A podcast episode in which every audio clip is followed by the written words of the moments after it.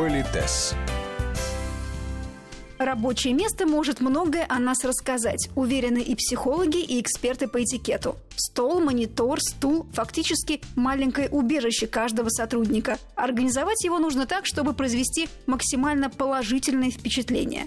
Посмотрите на свое рабочее пространство глазами посетителя и ответьте на вопрос – захотел бы я прийти к человеку, работающему за таким столом? Сегодня в Политесе выясняем, что уместно, а что нет на рабочем месте. У микрофона Татьяна Гусева и наш постоянный эксперт, педагог-консультант, специалист по этикету и протоколу Алена Гиль. Может быть, оно несколько прямолинейно звучит, но говорят, порядок в кабинете, порядок в голове. Правда, есть люди, для которых такой поэтический хаос, знаете, поэтический это хаос, норма, говорят, да. да. Это очень хорошо, но надо понимать, если ты работаешь в бэк-офисе, и никто твоего хаоса не видит, только ты в нем можешь разобраться, тебе в нем комфортно, ну, наверное, ради бога, да, но если твоя работа связана с тем, что к тебе приходят гости, клиенты, партнеры, то надо всегда ставить себя в положение того человека, который пришел. Вот всегда подумайте, что подумает вот если бы я вошла в чужой кабинет и увидела бы вот это, что бы я подумала о человеке? Сейчас неважно, плохо или хорошо, а вот что бы я подумала? Поэтому здесь, если ваша работа связана с тем, что вам важно, какое вы производите впечатление на гостя, клиента, партнера, значит, надо и с этой точки зрения посмотреть на себя. Если раньше вы приходите и говорите, ой, Алена Викторовна, да я такой профессионал, да я такой специалист, да без меня вообще там ни одно мероприятие не проходит, ни один вопрос не решается. Я думаю, боже мой, боже мой, как мне повезло познакомиться. А потом я прихожу к вам, вы меня встречаете на своем рабочем месте, а это какой-то обшарпанный столик там, знаете, я думаю, о-о. То есть я понимаю, что вы то ли мне пыль в глаза пускали, ну или я как-то, понимаете, но все равно есть стереотипы восприятия. На сегодняшний день ты не можешь, ты приходя в компанию, ты не можешь судить о рабочем месте сотрудника, потому что, как правило, тебя провожают в зону переговоров, это может быть большая переговорная, небольшая, да, но ты не видишь его на рабочем месте, и ты не можешь по этим параметрам получить о нем какую-то дополнительную информацию.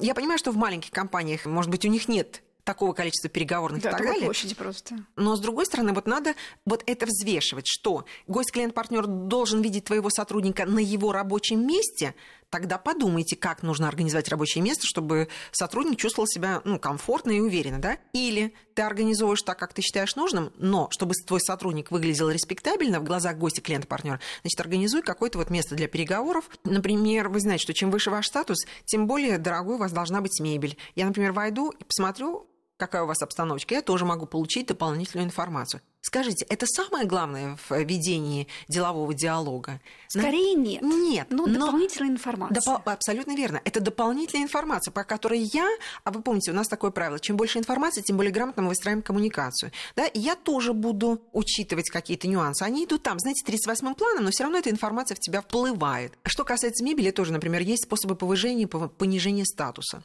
Скажем, вы предлагаете мне низкий стул, и я сижу, у меня глаза на уровне стола, а вы сидите на высоком троне. То есть чувствуете, вы сверху на меня давите. Или у вас роскошный стул, а у меня там какая-нибудь табуреточка, ну, какой-то колченогий стул предложили мне как клиенту. То есть я думаю, или компания такая убогая, что у них нет денег, да, чтобы или купить. Проявление на... Или это проявление неуважения, что значит, ну, вам надо будете сидеть вот и на колченогом стуле.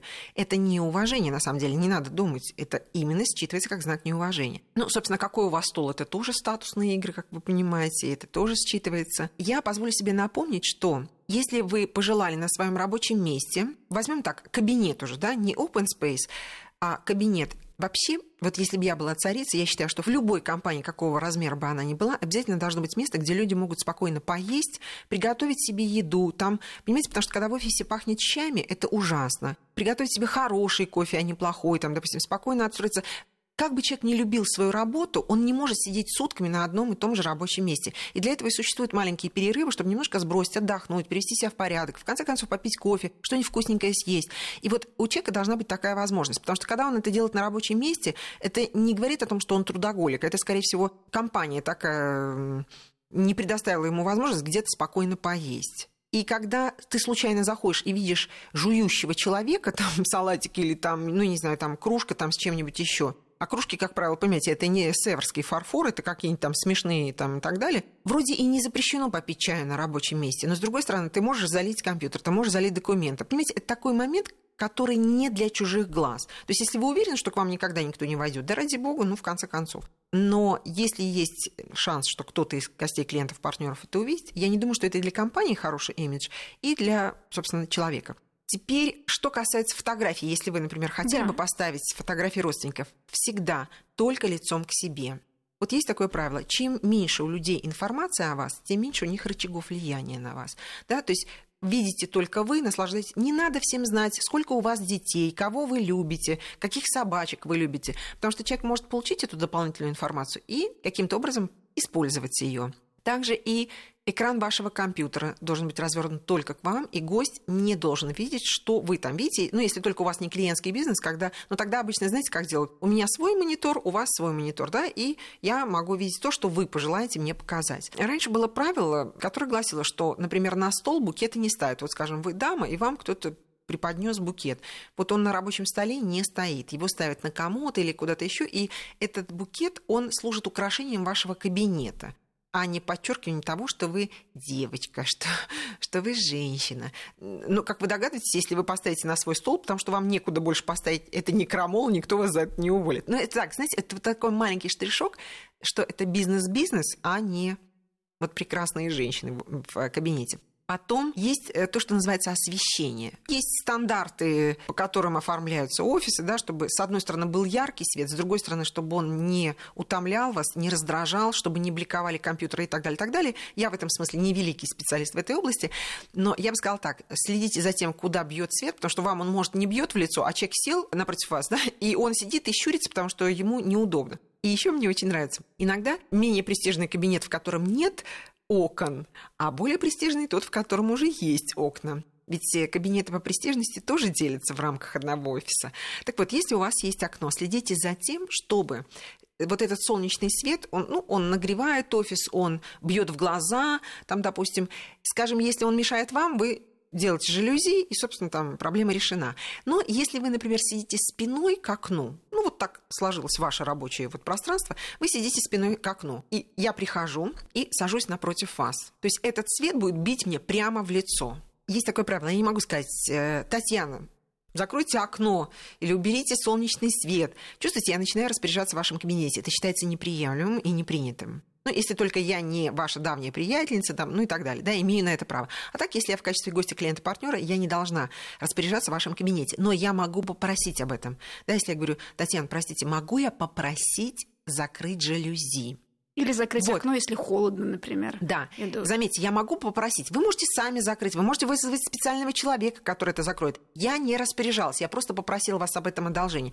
Почему это важно сделать? Вот я сижу я начинаю щуриться от солнечного света. То есть мне в этот момент очень неудобно. А еще у кого-то глаза слезятся. Понимаете, я сижу, ничего не вижу. Вместо того, чтобы думать о нашей беседе, я думаю, боже, я сейчас похожа на бабу Ягу, на какого-то хорька, понимаете. Я как дама, но я все равно остаюсь дамой, да, мне в этот момент неловко. А еще мне неловко, что вы это видите, ну и так далее, и так далее. И опять же, когда я сажусь, свет бьет мне в глаза, вы видите, что мне неловко, что мне неудобно? Безусловно. Если вы грамотный профессионал и великодушный человек, вы скажете, или просто встанете встанете, закройте жалюзи или скажете, Алена Николаевна, я закрою жалюзи, ой, да, я буду вам очень признать. Но когда вы видите, что мне плохо, глаза уже слезятся, тушь потекла, а вы даже не предпринимаете попыток что-то изменить, я задаю себе два вопроса. Первое, или человек это понимает все и делает специально, чтобы вышибить меня из колеи, да, создать мне неприятные условия и ну, получить какие-то свои преференции, да, или человек настолько заметьте, неплохой, хороший, а это не очень высокий уровень деловой культуры, когда вы даже не понимаете неудобства того человека, который сидит вот буквально перед вами. Все-таки такие вещи, как профессионал, вы должны замечать. Но напоминаю, вот в нашей стране дама может воспользоваться вот этой своей дамскостью. Пусть у нас гендер на третьем месте, сначала статус, потом возраст, да, но тем не менее мы можем воспользоваться и сказать, допустим, Татьяна, простите, могу я попросить вас закрыть жалюзи? Мужчины, вот э, профессионалы, особенно если большая разница в статусе, мужчина, ну, может, кто-то и делает, но в основном мужчины никогда не позволят себе попросить об этом. То есть вот они будут сидеть, мучиться, хозяин кабинета будет делать вид, что он этого не замечает, но они не попросят. А мы пока еще можем воспользоваться вот этим. Конечно, мы на рабочем месте, наверное, можем снять пиджак или жакет, если в офисе жарко.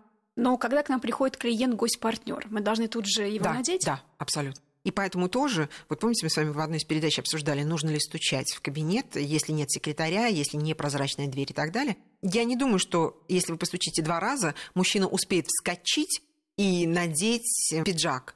Но, по крайней мере, он начнет это делать, и, возможно, пока вы будете там дверь открывать, он как раз успеет это сделать. Что касается дам, то, да, мы встречаем гостей клиентов партнеров в жакете. Снять Конечно, мы его можем, но надо помнить о том, с кем вы работаете рядом, потому что иногда дама под жакет надевает блузку без рукава или блузку очень прозрачную, которую, ну, эта прозрачность может незаметна под жакетом, да, но когда она снимает, это выплывает наружу, и это может смущать окружающих сотрудников, да, это может быть вызывающе, это может быть придерзко, и уводить мысли мужчин, сидящих рядом с такими прелестными дамами, совершенно другую область.